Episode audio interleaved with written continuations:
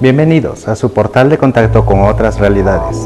Esto es Sendra, un espacio dedicado al entendimiento de aquellos paradigmas que han acompañado al ser humano a través de su historia.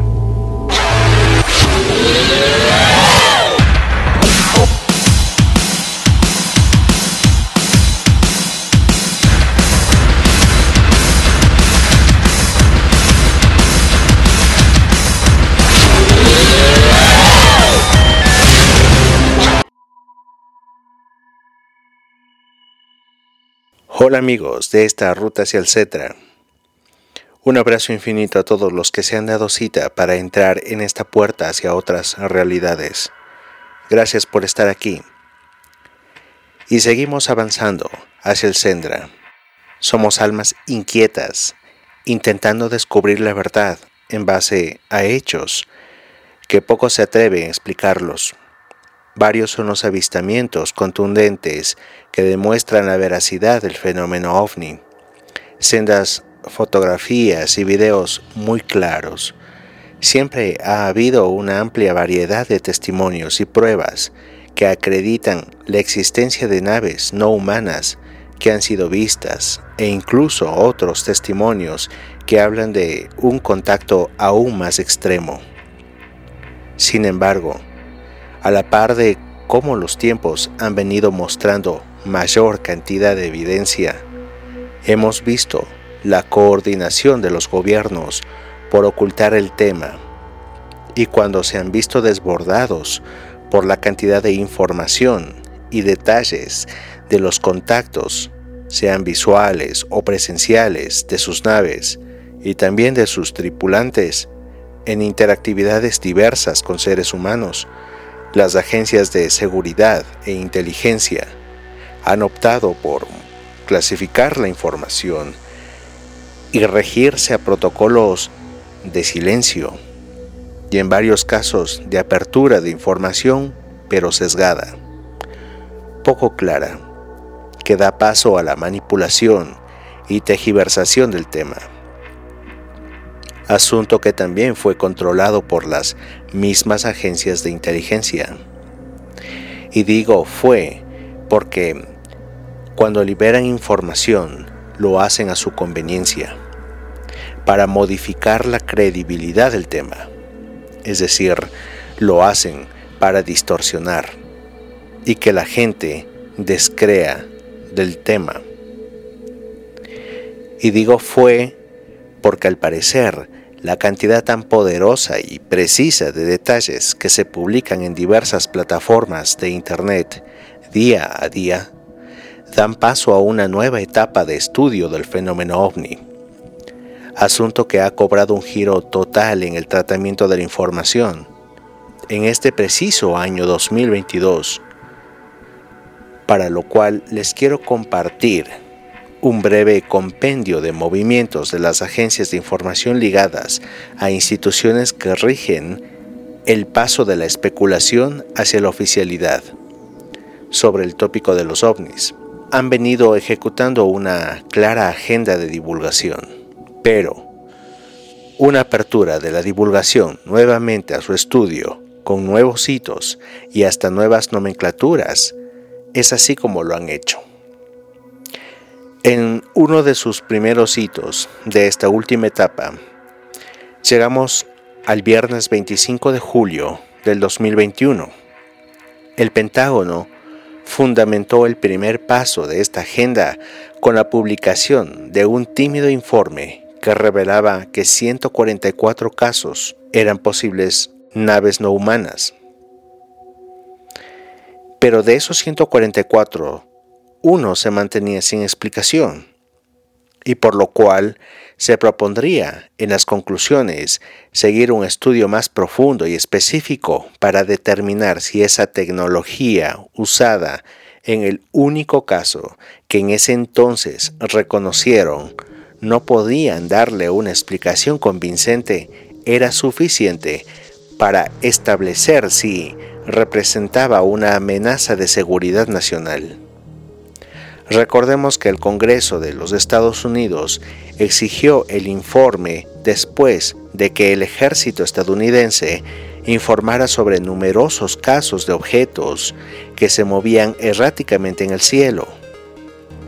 Luego, el Pentágono estableció un grupo de trabajo de fenómenos aéreos no identificados en agosto del 2021 para examinar los informes. El trabajo del grupo era detectar, analizar y catalogar estos eventos, así como obtener información sobre la naturaleza y los orígenes de los ovnis. Hasta en ese momento, ovnis, según lo dijo el Pentágono. La mayoría de los casos analizados fueron entregados por el Departamento de Defensa de los Estados Unidos, quienes con anterioridad publicaron en abril de 2020 videos sueltos de varios ovnis que fueron filmados por el ejército de Estados Unidos y particularmente uno que se informó fue avistado en el Océano Pacífico, que por su apariencia se refirieron a él como Tic Tac. Así de ariscos fueron con estos informes. Sin ninguna especificación, ambiguos en su terminología, intentando un acercamiento tímido, muy tímido a la gente sobre este fenómeno. Pero lo hicieron a través de este nombre clave, Tic Tac, que también es usado para hacer alusión al sonido que hacen los relojes despertadores al caminar el segundero en su avance del tiempo, quizás entregándonos una clave un conteo hacia un límite de divulgación previamente fijado para hacerlo público. Rarísimas claves que pocos pudieron dilucidar en su momento. Incluso hay algunos que apenas ahora se darán cuenta de ello. En fin, Tic Tac fue el primer eslabón elegido en la agenda oficial de divulgación preparada desde la era Trump. A partir de este informe, también apareció algo inusual en el léxico manejado para describir el fenómeno. Ya no se referían como ovnis o sus siglas en inglés tradicionalmente conocidas como UFO. Desde aquel informe, todo especialista expuesto en pantalla o en cualquier medio de comunicación se refirió al tema como lo señalaron los oficiales del Pentágono, dando su informe al Congreso de los Estados Unidos y esta terminología usada fue UAP en inglés o FANI en español, que sería fenómenos aéreos no identificados. ¿Y qué pasó aquí? Nadie dio justificación a esto. La corriente especulativa más acertada habla de que los pilotos comerciales o militares evitan referirse a estos fenómenos encontrados en sus instrumentos de navegación, radares y algunos otros en sus cámaras térmicas de miras de teleobjetivo como ovnis, por el estrés que les provoca ser tachados como poco serios. Así de estigmatizado estaba el tema. Por lo tanto, la comodidad del nuevo término busca generar una empatía y respetabilidad al asunto, dejando atrás las especulaciones que alimentaron décadas de ciencia ficción en la cultura general contemporánea. Entonces, nos quedamos con UAP. Por mi parte, allá los que quieran ubicar esas siglas en sus informes. Da igual. Grupos de contacto extraterrestre y comunidades de afinidad con los amigos de las estrellas tienen sus propias terminologías. Así, por ejemplo, grupos en Sudamérica los llaman BEDS, vehículos extraterrestres dirigidos. En el mundo del contactismo angloparlante los llaman simplemente transportes estelares.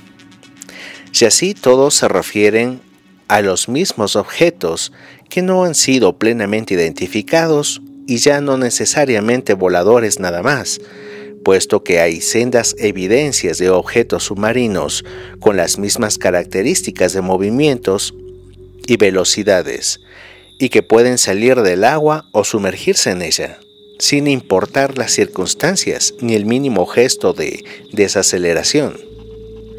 Pero está bien, usen la terminología que más cómodos les haga sentir.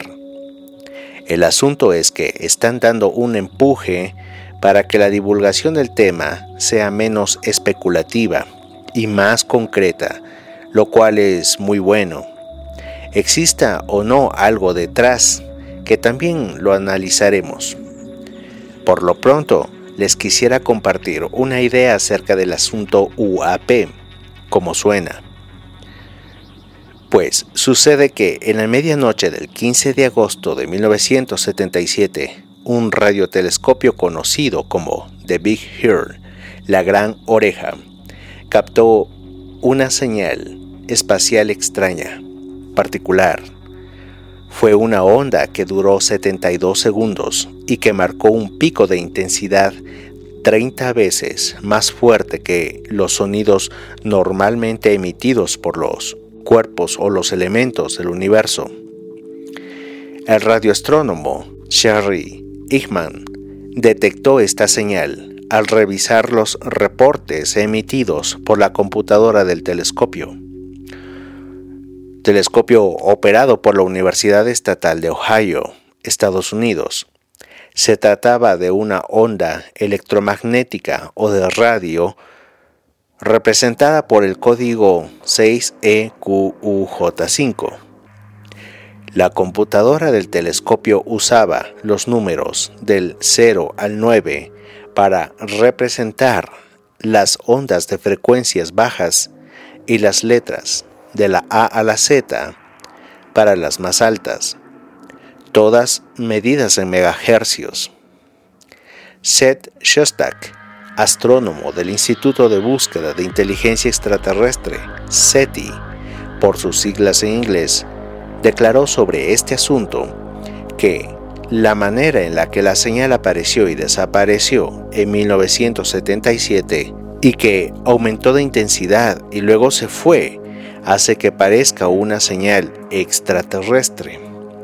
Es decir, una señal proveniente de vida extraterrestre. Eran las primeras coqueterías entre científicos y sus acercamientos a la realidad extraterrestre y sus movimientos en el entorno espacial, que ya la humanidad había incursionado.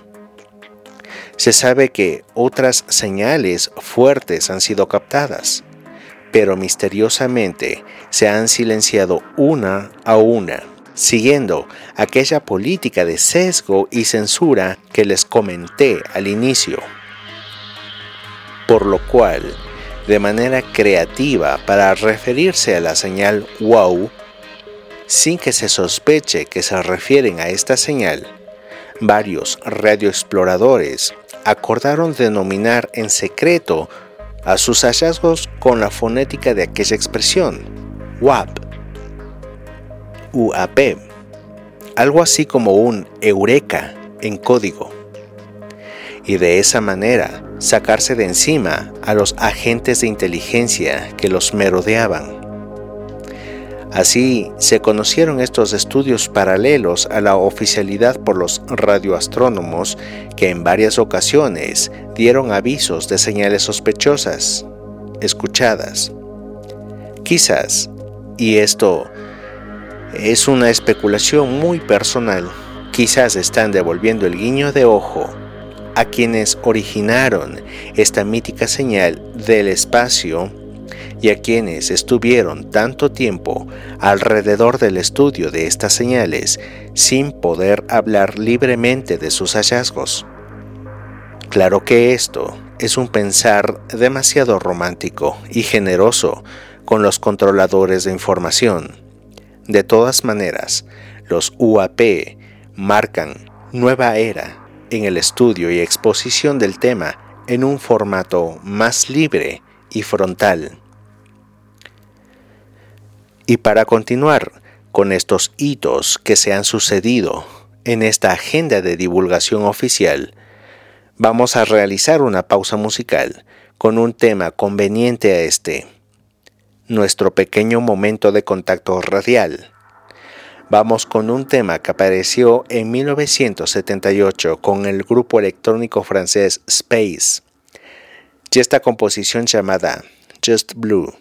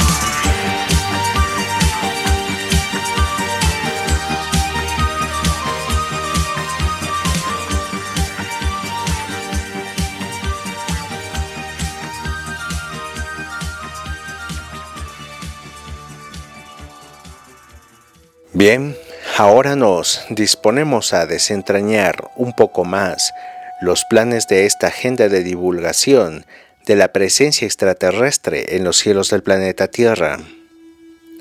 En lo sustancial, nos habíamos quedado en el informe liberador que entregó el Pentágono al Congreso de los Estados Unidos y que puso en serios compromisos a esta institución con la opinión pública mundial respecto al tema de los UAP.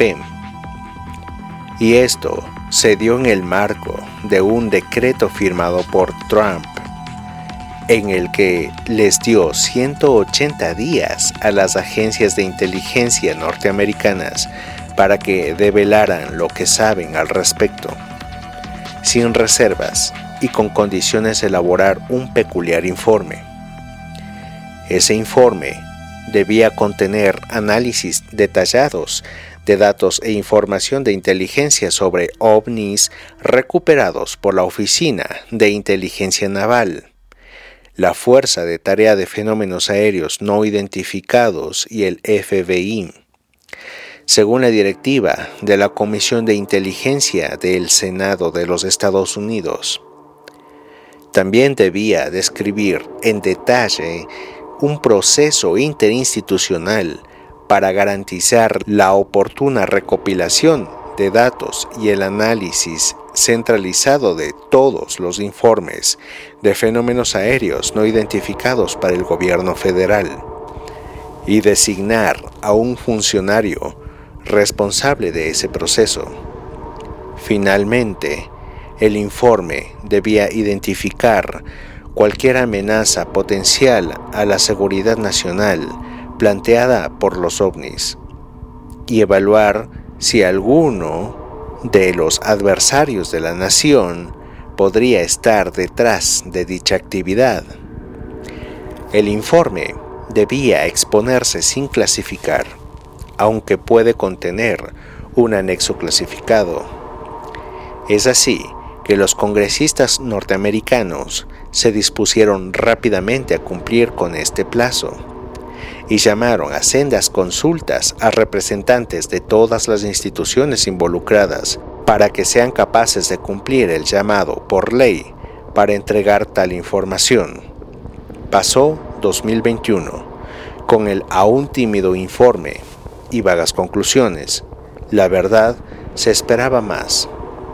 Pero la nueva administración de los Estados Unidos logró de alguna manera bajar las expectativas de la opinión pública sobre este tema y más bien procuró llevar a la prensa norteamericana a enfocarse en asuntos más eh, domésticos o vivenciales. Esto como que se escuchó en el cielo. Quizás, tal vez es así que desde mediados de 2021 hasta mayo de 2022 se vivió una oleada de avistamientos intensa, la más intensa de todos los tiempos, y los congresistas llegaron a mayo de 2022 para realizar la primera audiencia en 50 años sobre ovnis. Las nuevas conclusiones fueron que aumentaron los casos de importancia a 400, como número de incidentes solo desde 2004, que requerían un mayor estudio para determinar el tipo de amenaza que puedan significar para la seguridad de los Estados Unidos, sea terrestre o no aquella amenaza.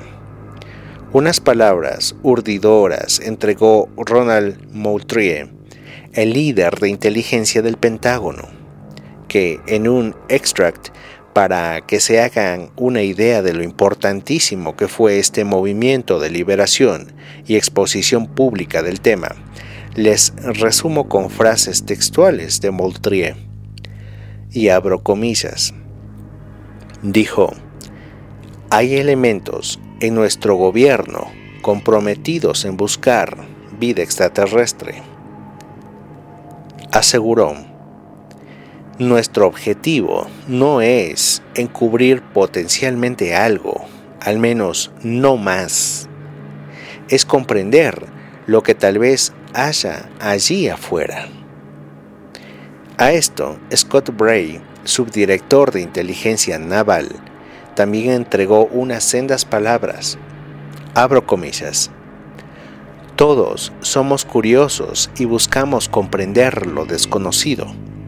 Y como profesional de inteligencia de toda la vida, estoy impaciente. Quiero explicaciones inmediatas para esto tanto como cualquier otra persona. Sin embargo, la comprensión puede requerir mucho tiempo y esfuerzo.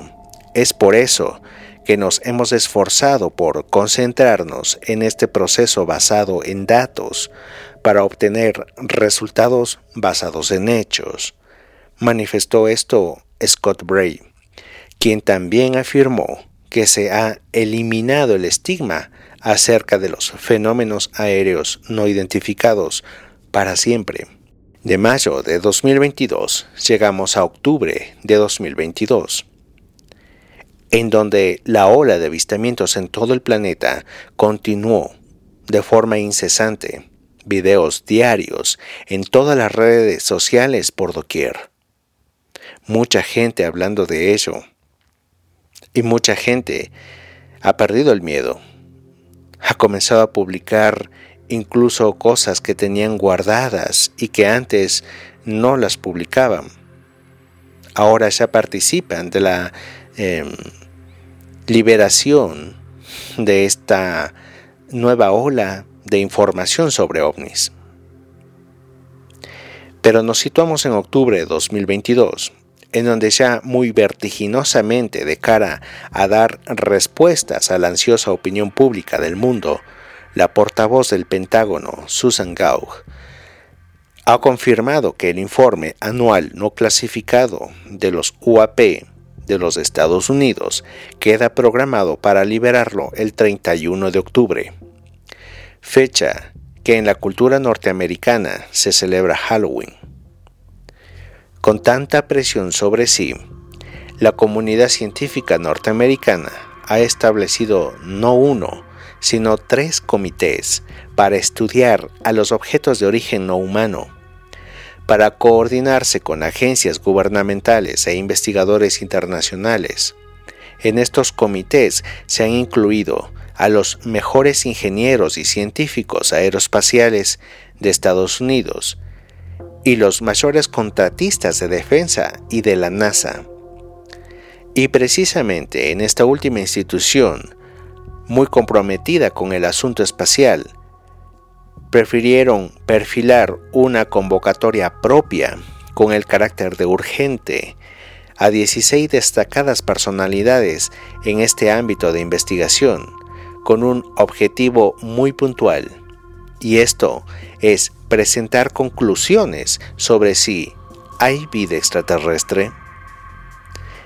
Es interesante ver cómo se han puesto a correr con respecto al decreto que les dejó el tío Trump. ¿Qué se traen entre manos? En verdad, se pusieron muy nerviosos con este tema. Parece que no les da tiempo de quitarse la pijama y sacudirse el pelo. Todo lo están haciendo muy, muy a prisa. De hecho, otras instituciones gigantes en los Estados Unidos se han sumado a esta causa, tales así como la Administración Federal de Aviación anunció que se involucraba de lleno a esta investigación especial. También lo hicieron varias asociaciones de pilotos comerciales, quienes particularmente proponen incluir en la cesta de investigación al nuevo fenómeno que ellos denominan Racetracks UAPs, o pista de carreteras de los ovnis, que es un fenómeno de luces que corren por entre las nubes a velocidades increíbles y que últimamente ha sido la nueva colmena de videos en redes sociales acerca de estos avistamientos extraños en los cielos del mundo y que no tienen explicación. ¿Los han visto? Son luces que aparentemente podrían ser como si tuvieran reflectores desde el suelo, solamente que los reflectores no están y no forman eh, figuras de giro normales de los reflectores, sino que son luces que cruzan por todo el cielo de una región, de una ciudad o un valle. Lo hacen muy muy rápido, pero son luces.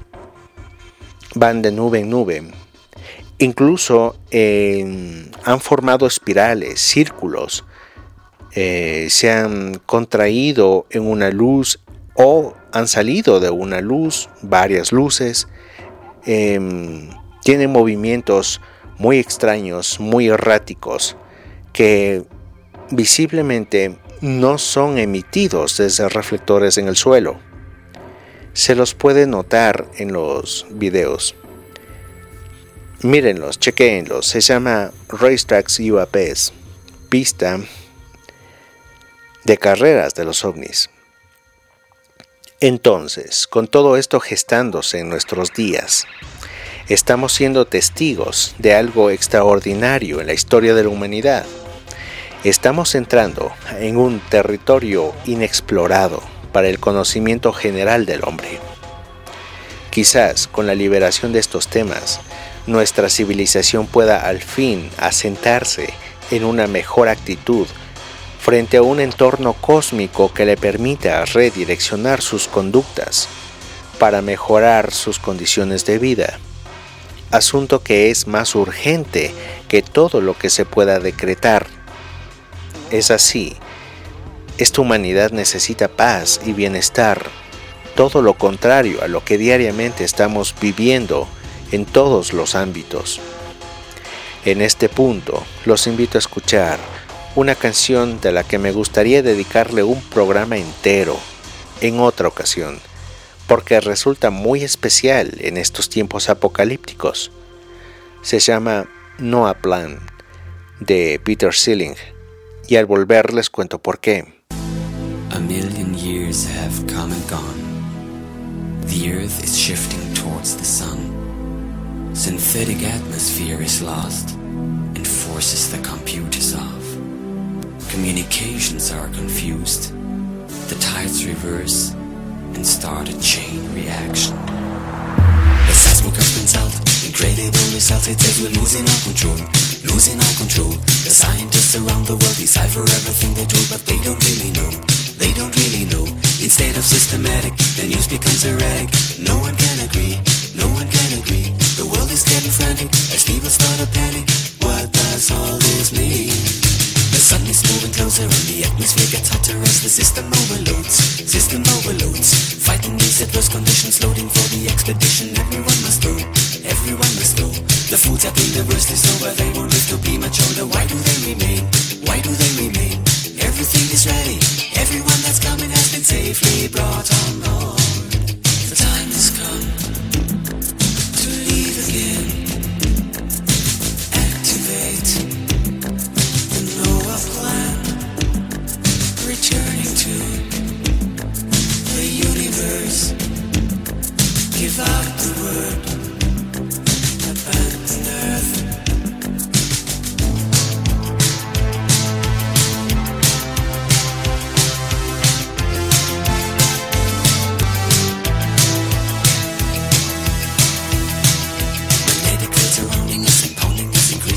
ship is taking off. Ship is taking off. The electronic shields protect us from the heat.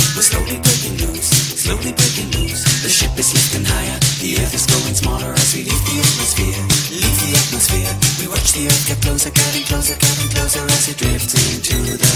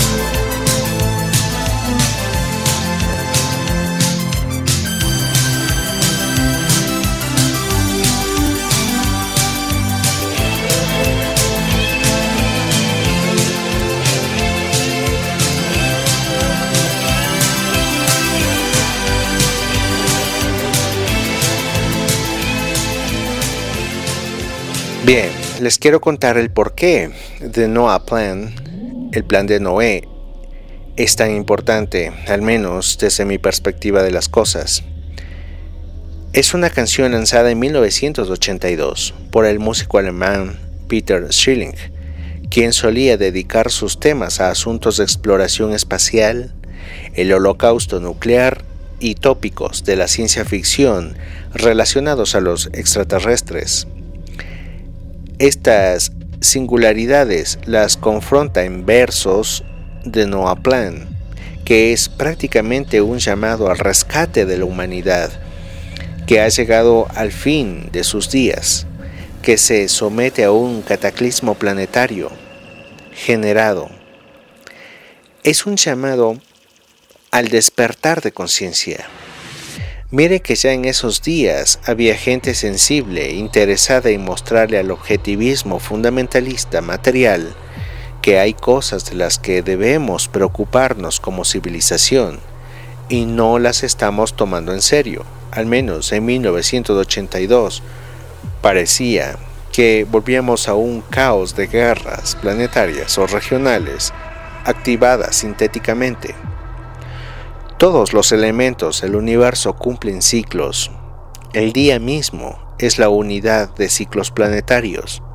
Así como amanece en un determinado momento, la luz se va y cae la noche, para lo cual normalmente nos abrigamos y nos ponemos a buen resguardo. Algo parecido puede ser en un periodo más amplio y con consecuencias más graves el simple frío. Por ejemplo, un flash solar, una distorsión de líneas geomagnéticas, una conversión sorpresiva de los polos, etcétera, etcétera. Y sin embargo, la humanidad sigue sumergida en guerras fratricidas, necias, innecesarias, inconsecuentes, sin topar lo fundamental, lo espiritual, lo que debería elevarnos como especie estamos dejando de lado nuestra propia evolución y estamos, sin notarlo, cayendo en la más grosera involución.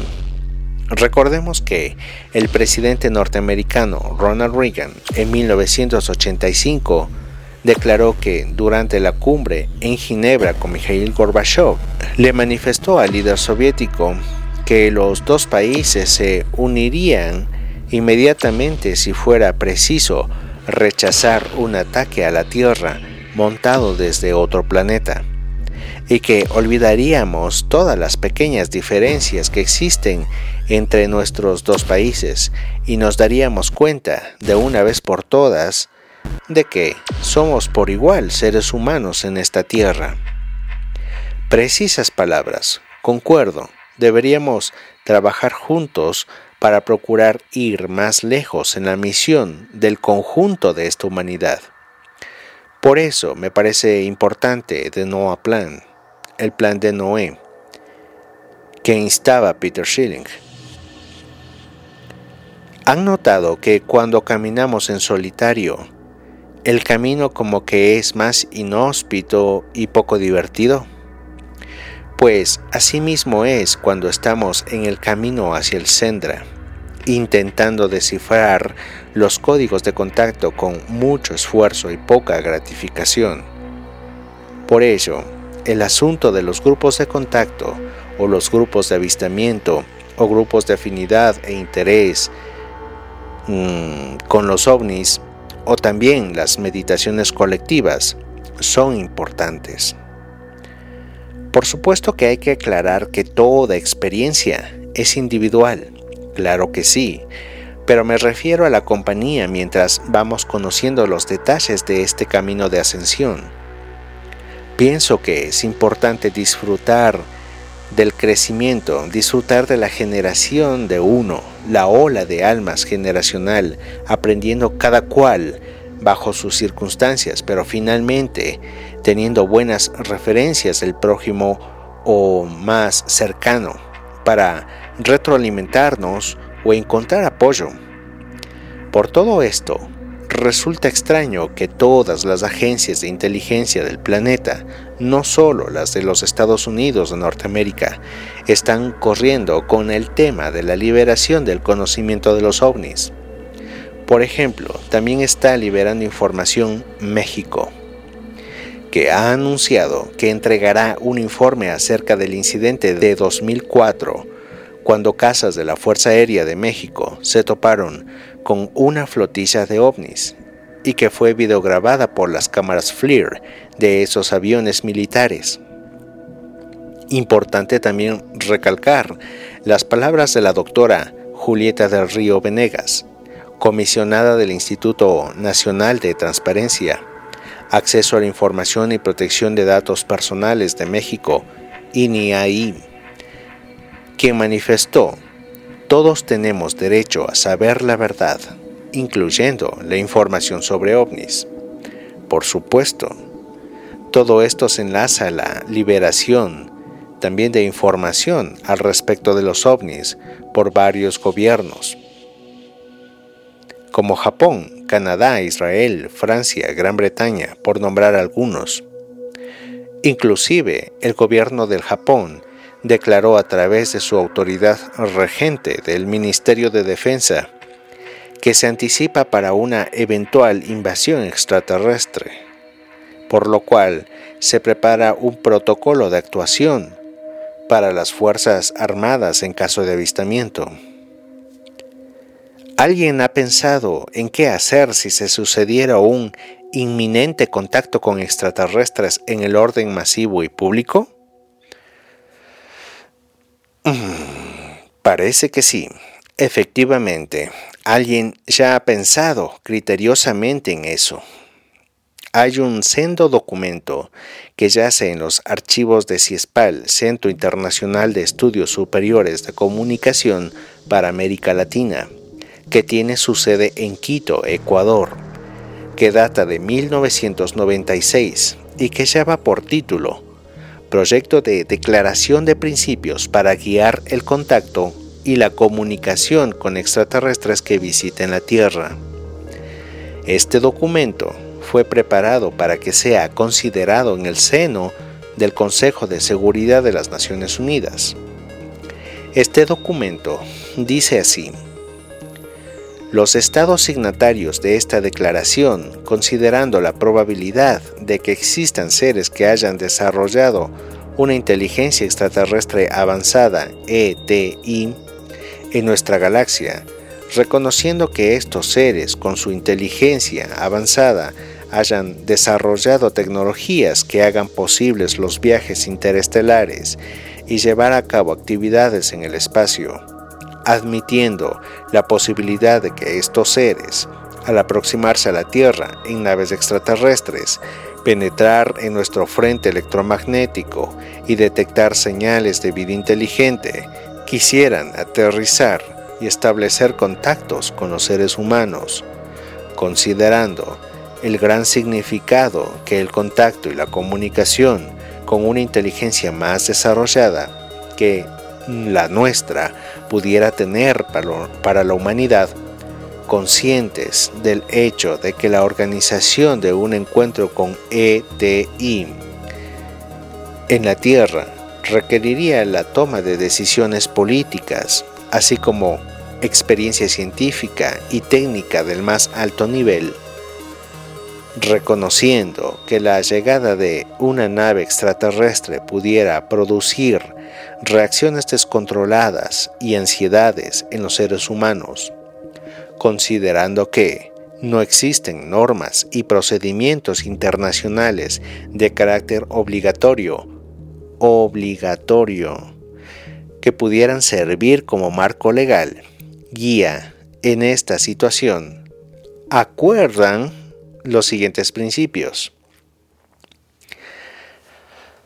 Revisemos qué han acordado por nosotros. Primero, como el contacto y la comunicación con ETI son asuntos que conciernen y competen a toda la humanidad, toda la autoridad respecto a estos asuntos debería estar depositada en las Naciones Unidas como su máximo representante. Caramba, qué particular este primer punto. El hecho de que vengan puede significar la pérdida de nuestras soberanías. A pesar mucho sobre este primer punto. Pero revisemos los demás. Punto 2. Dice así, para asegurar una respuesta rápida y de alto nivel al mensaje de una nave extraterrestre que se aproximara a la Tierra, el Consejo de Seguridad de las Naciones Unidas debería estar investido de amplios poderes de decisión, con un comité científico subordinado al mismo Consejo, que actuaría con capacidad consultiva. es decir, instrumentar esa soberanía planetaria. Eso es lo que dice el punto 2.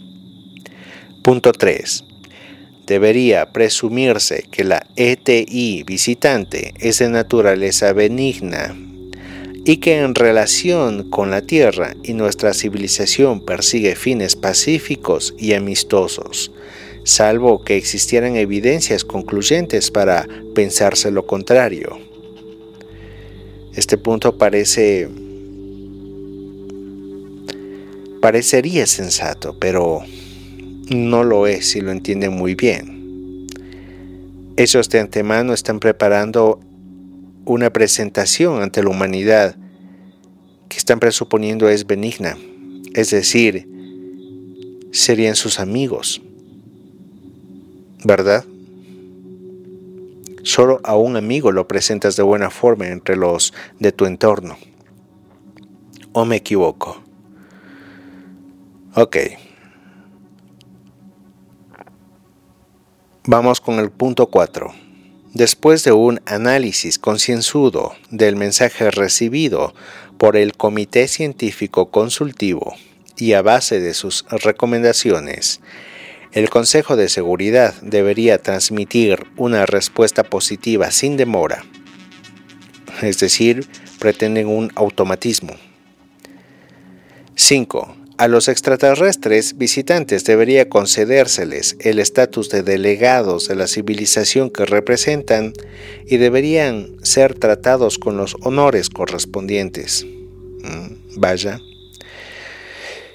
6. Para impedir riesgos peligrosos para la humanidad y nuestro entorno natural, Toda la operación de contacto, incluyendo el encuentro, debería estar sujeta a un régimen exhaustivo de seguridad, con la prevención de medidas para la defensa y protección biológica. 7. ¿Mm? Durante su permanencia en la Tierra, deberían tomarse todas las medidas para garantizar a los extraterrestres visitantes y a sus naves la más amplia protección 8. El sitio seleccionado para el encuentro debería cumplir con los requisitos de seguridad y protección señalados en los principios 6, 7. 9. El encuentro con ETI debería facilitar un amplio intercambio recíproco de información, permitiendo a ambas partes obtener conocimiento sobre el mundo y la civilización de la otra parte. Nuestro interés prioritario debería ser información sobre la ciencia, la tecnología y el orden organizacional y ético de los ETI. Carambas, tener referencias de foráneos para poder organizarnos nosotros. parece brillante, ¿no? Bueno, quién sabe tomémoslo por, el, por la buena fe de las personas. Tal vez son bastante inocentes y creen que ellos nos podrían ayudar a organizarnos. Quizás lo ven así, ¿de acuerdo? Vamos al punto 10. El conocimiento obtenido debería ser accesible a la comunidad científica internacional y ser utilizado en interés y beneficio de toda la humanidad y no de un Estado, institución o individuo. Bueno. 11. El encuentro con ETI debería ser conducido por un grupo selecto e internacionalmente balanceado de hombres de ciencia y letras, representantes de las ciencias naturales, técnicas, médicas y sociales. ¿Ok? 12.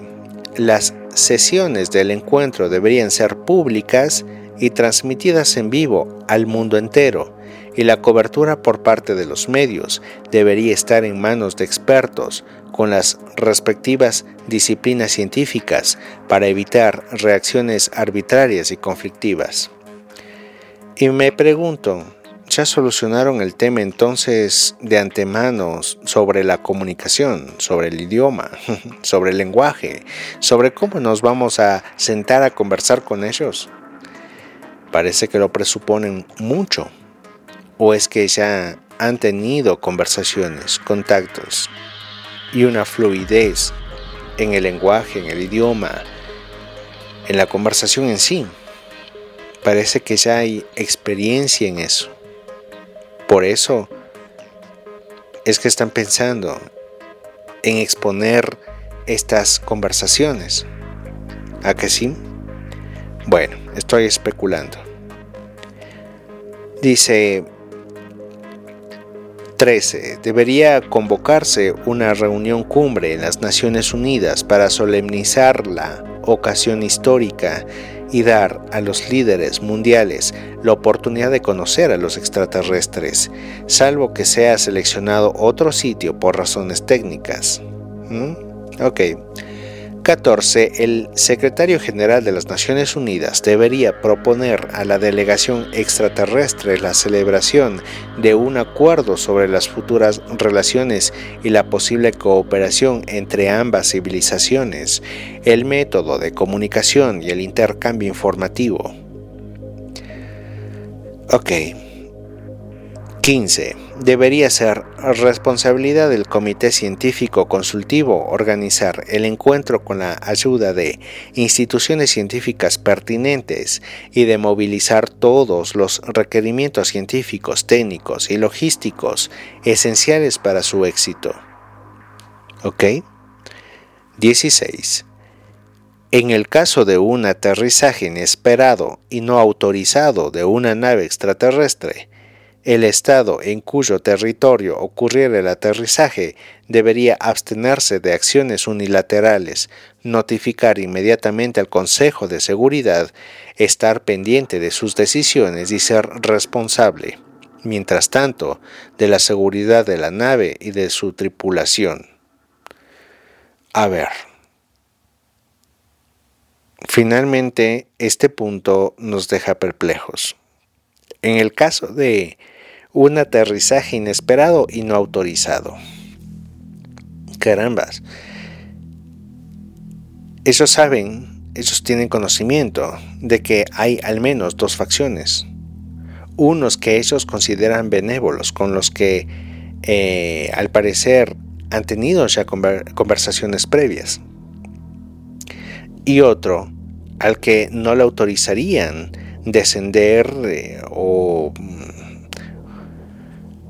o parquear, digámoslo así, su nave en alguno de los territorios del planeta. Es decir, ellos ya tienen preferencia por el contacto con una civilización. Creo que nos deberían dar mayor información sobre este respecto. En fin, es asombroso ya desde hace mucho tiempo hay postulados de acción coordinada frente a un asunto tan extraordinario como el primer contacto masivo con la humanidad. Asunto que yo creo que es el objetivo de la liberación de la información oficial respecto a este tema. ¿Verdad? Creo que todo conduce a eso. ¿No lo creen así? Con esto, sintamos el contenido lírico de una canción en nuestro idioma. Vamos con Despierta de Enrique Bumburi.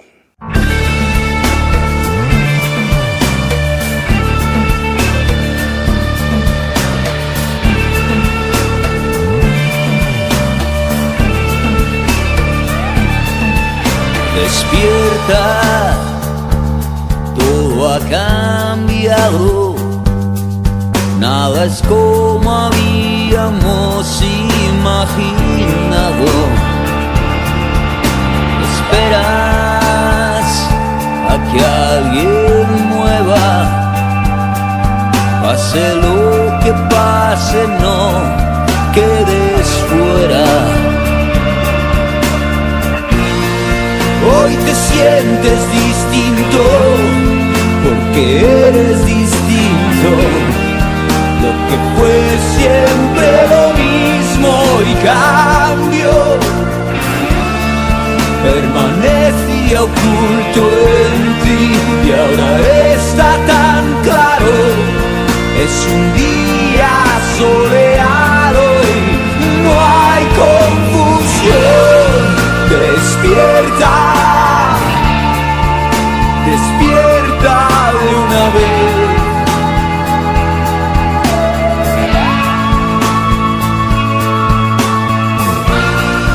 Despierta, despierta de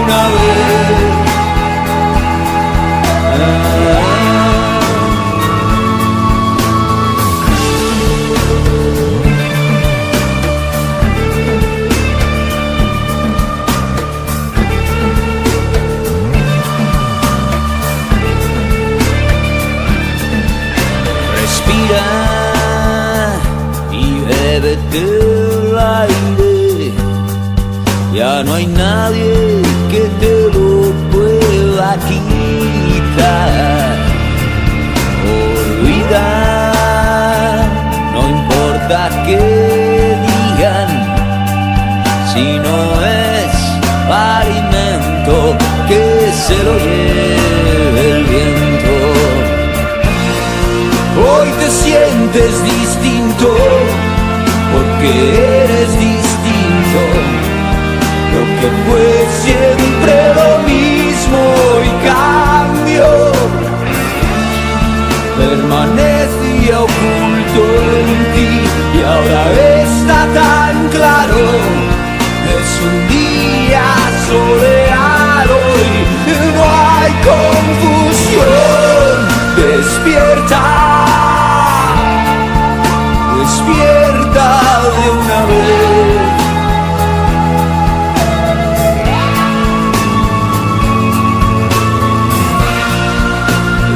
Despierta,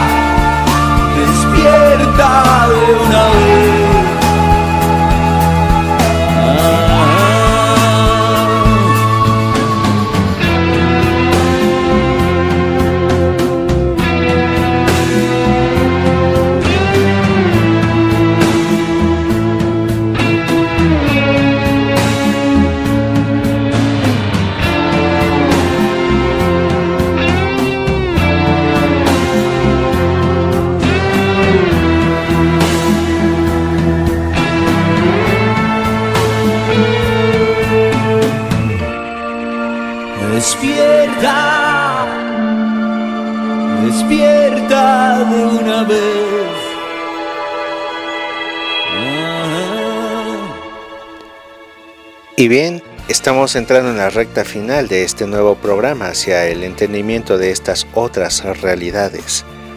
Recuerden que este espacio está abierto a su libre comentario en diferentes redes sociales como Twitter, que me encuentran con el usuario arroba tvxendra o en Instagram como Xendra TV. De igual manera, Xendra TV en YouTube. También en Facebook, la página Xendra Raya Baja TV y en los espacios de Estudio 593 Radio, la radio que se destaca, y también en los espacios de ecuaexterior.site, la radio de los ecuatorianos en el exterior. Muchas gracias a todos y la cita hacia el camino del Sendra será el próximo miércoles. Les acompañó Rorca, R-O-R-K-A. Ese es mi nombre. Ya hablaremos de los nombres cósmicos, su simbología, la obtención y todos los detalles acerca de este conocimiento metafísico, espiritual y también tecnológico. Muchas gracias y abrazo infinito.